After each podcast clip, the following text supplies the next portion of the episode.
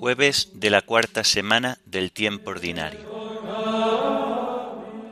Himno de laudes, nacidos de la luz. Antífonas y salmos del jueves de la cuarta semana del Salterio. Lecturas y oración final correspondientes al jueves de la cuarta semana del tiempo ordinario.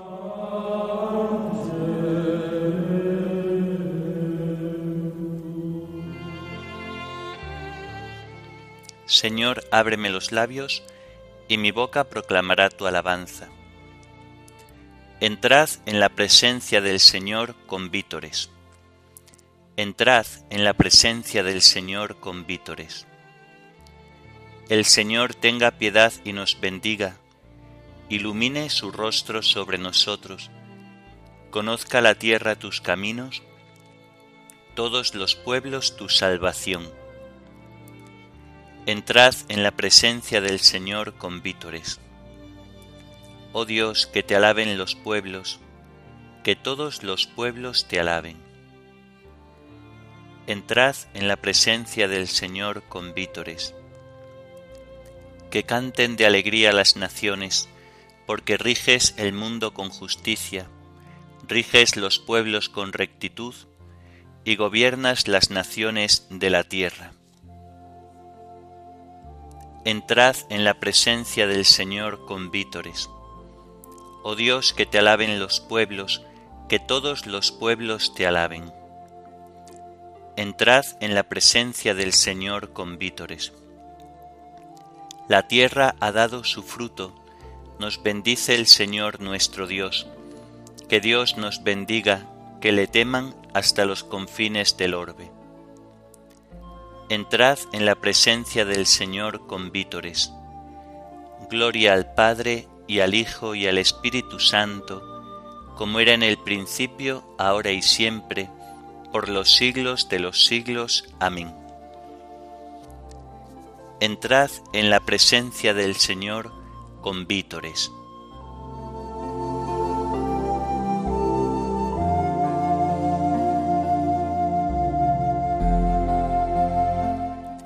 Nacidos de la luz, hijos del día. Vamos hacia el Señor de la mañana. Su claridad disipa nuestras sombras y llena el corazón de regocijo. Que nuestro Dios, el Padre de la Gloria, limpie la oscuridad de nuestros ojos y nos revele al fin cuál es la herencia que nos legó en el Hijo primogénito. Honor y gloria a Dios Padre Celeste, por medio de su Hijo Jesucristo, y el don de toda luz, el Santo Espíritu, que vive por los siglos de los siglos. Amén.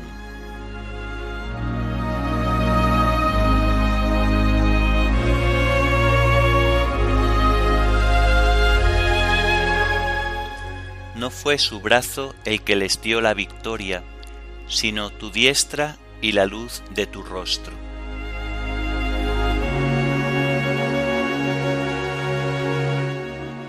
Oh Dios, nuestros oídos lo oyeron, nuestros padres nos lo han contado, la obra que realizaste en sus días en los años remotos.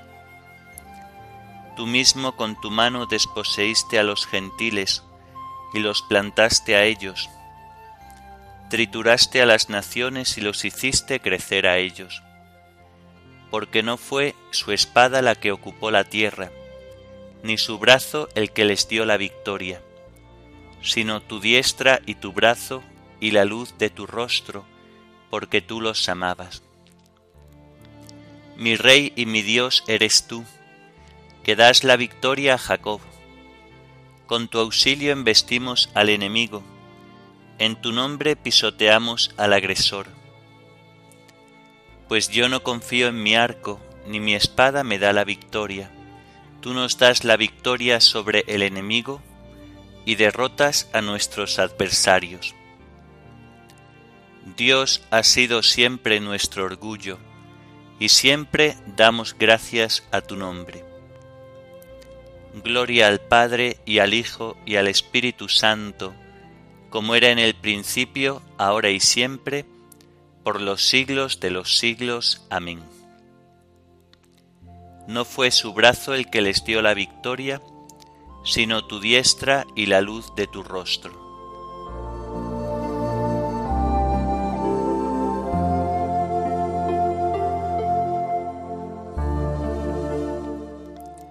No apartará el Señor su rostro de vosotros si os convertís a Él.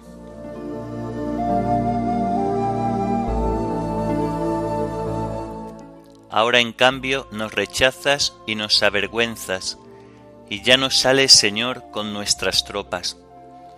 Nos haces retroceder ante el enemigo, y nuestro adversario nos saquea.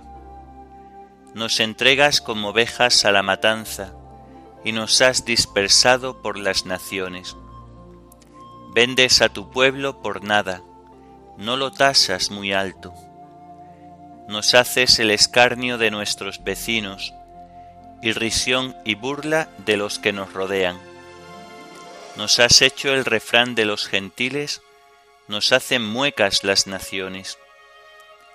Tengo siempre delante mi deshonra, y la vergüenza me cubre la cara al oír insultos e injurias, al ver a mi rival y a mi enemigo. Gloria al Padre y al Hijo y al Espíritu Santo, como era en el principio, ahora y siempre, por los siglos de los siglos. Amén. No apartará el Señor su rostro de vosotros si os convertís a Él.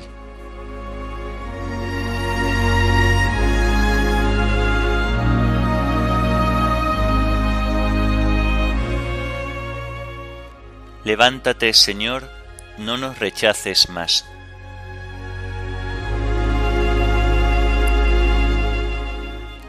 Todo esto nos viene encima, sin haberte olvidado, ni haber violado tu alianza, sin que se volviera atrás nuestro corazón, ni se desviaran de tu camino nuestros pasos. Y tú nos arrojaste a un lugar de chacales, y nos cubriste de tinieblas. Si hubiéramos olvidado el nombre de nuestro Dios y extendido las manos a un Dios extraño, el Señor lo habría averiguado, pues Él penetra los secretos del corazón. Por tu causa nos degüellan cada día, nos tratan como a ovejas de matanza. Despierta, Señor, ¿por qué duermes? Levántate, no nos rechaces más. ¿Por qué nos escondes tu rostro y olvidas nuestra desgracia y opresión? Nuestro aliento se hunde en el polvo, nuestro vientre está pegado al suelo. Levántate a socorrernos, redímenos por tu misericordia. Gloria al Padre y al Hijo y al Espíritu Santo, como era en el principio, ahora y siempre, por los siglos de los siglos. Amén. Levántate, Señor, no nos rechaces más.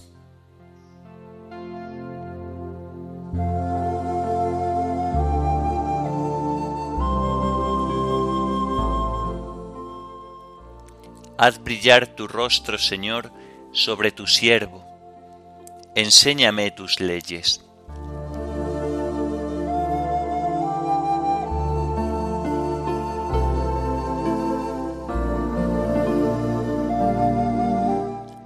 Comienza la segunda carta del apóstol San Pablo a los tesalonicenses.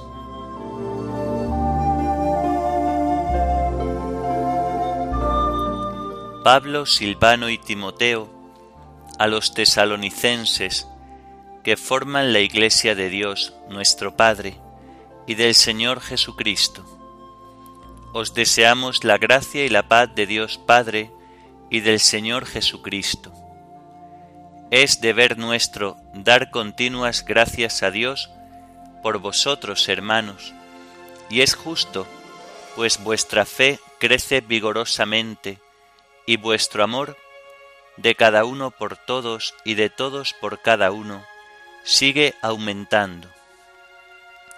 Esto hace que nos mostremos orgullosos de vosotros ante las iglesias de Dios, viendo que vuestra fe permanece constante en medio de todas las persecuciones y luchas que sostenéis.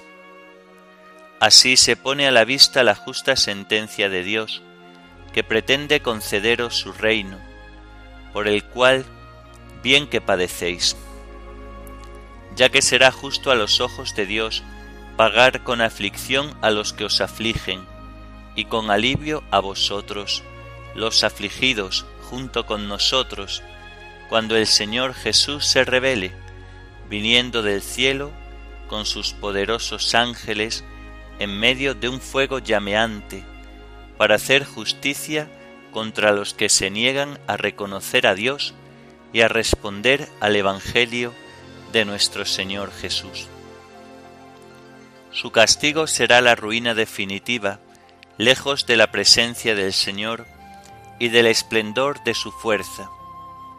Cuando venga Él aquel día, para que en sus santos se manifieste su gloria, y en todos los que creyeron sus maravillas, y vosotros creísteis nuestro testimonio.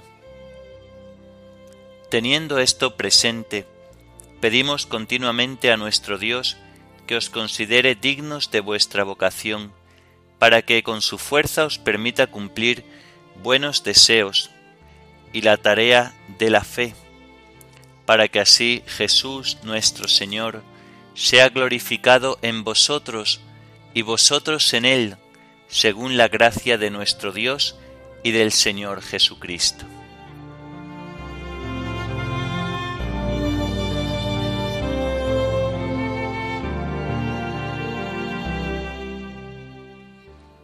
El Señor vendrá para que en sus santos se manifieste su gloria, y todos los que creyeron admirarán sus maravillas.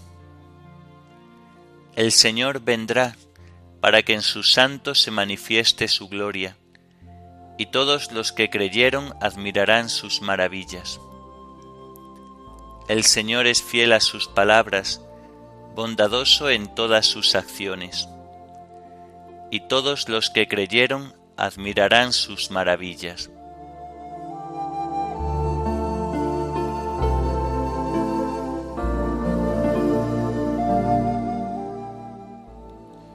de las catequesis de San Cirilo de Jerusalén, obispo.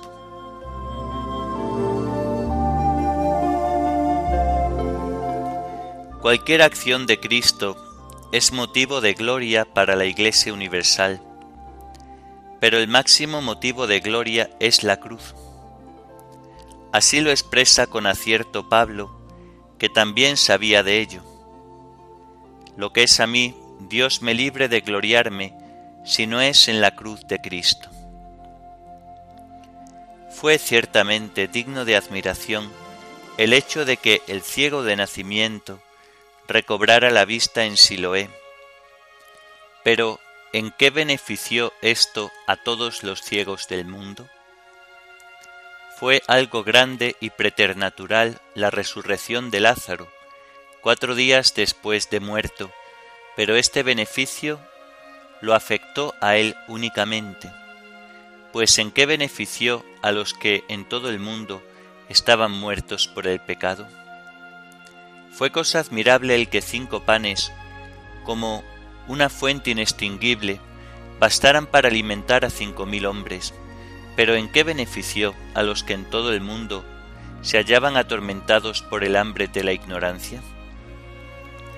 Fue maravilloso el hecho de que fuera liberada aquella mujer a la que Satanás tenía ligada por la enfermedad desde hacía dieciocho años, pero ¿de qué nos sirvió a nosotros que estábamos ligados con las cadenas de nuestros pecados? En cambio, el triunfo de la cruz iluminó a todos los que padecían la ceguera del pecado, nos liberó a todos de las ataduras del pecado, redimió a todos los hombres. Por consiguiente, no hemos de avergonzarnos de la cruz del Salvador, sino más bien gloriarnos de ella, porque el mensaje de la cruz es escándalo para los judíos, necedad para los gentiles, pero para nosotros salvación. Para los que están en vías de perdición es necedad, para nosotros que estamos en vías de salvación es fuerza de Dios. Porque el que moría por nosotros no era un hombre cualquiera, sino el Hijo de Dios, Dios hecho hombre. En otro tiempo aquel cordero sacrificado por orden de Moisés alejaba al exterminador. Con mucha más razón, el Cordero de Dios que quita el pecado del mundo, nos librará del pecado. Si la sangre de una oveja irracional fue signo de salvación, ¿cuánto más salvadora no será la sangre del unigénito? Él no perdió la vida coaccionado, ni fue muerto a la fuerza, sino voluntariamente.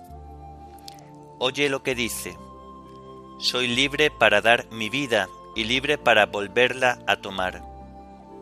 Tengo poder para entregar mi vida y tengo poder para recuperarla. Fue pues a la pasión por su libre determinación, contento con la gran obra que iba a realizar, consciente del triunfo que iba a obtener, gozoso por la salvación de los hombres, al no rechazar la cruz. Daba la salvación al mundo. El que sufría no era un hombre vil, sino el Dios humanado, que luchaba por el premio de su obediencia. Por lo tanto, que la cruz sea tu gozo no solo en el tiempo de paz, también en tiempo de persecución has de tener la misma confianza, de lo contrario serías amigo de Jesús en tiempo de paz y enemigo suyo en tiempo de guerra. Ahora recibes el perdón de tus pecados y las gracias que te otorga la munificencia de tu Rey. Cuando sobrevenga la lucha, pelea denodadamente por tu Rey. Jesús, que en nada había pecado, fue crucificado por ti, y tú, ¿no te crucificarás por él, que fue clavado en la cruz por amor a ti? ¿No eres tú quien le haces un favor a él, ya que tú has recibido primero? lo que haces es devolverle el favor, saldando la deuda que tienes con aquel que por ti fue crucificado en el Gólgota.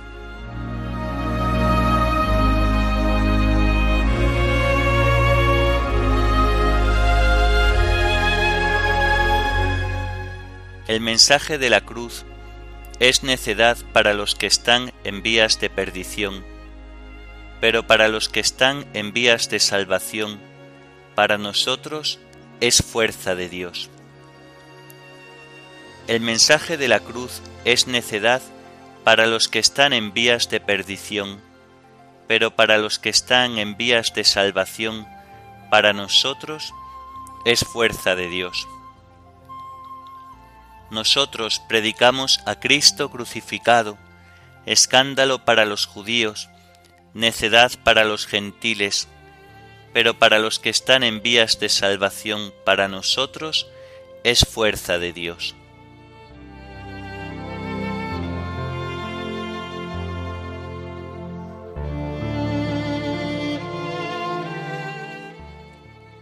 Oremos. Señor, concédenos amarte con todo el corazón y que nuestro amor se extienda también a todos los hombres. Por nuestro Señor Jesucristo, tu Hijo, que vive y reina contigo en la unidad del Espíritu Santo y es Dios, por los siglos de los siglos. Amén. Bendigamos al Señor, demos gracias a Dios.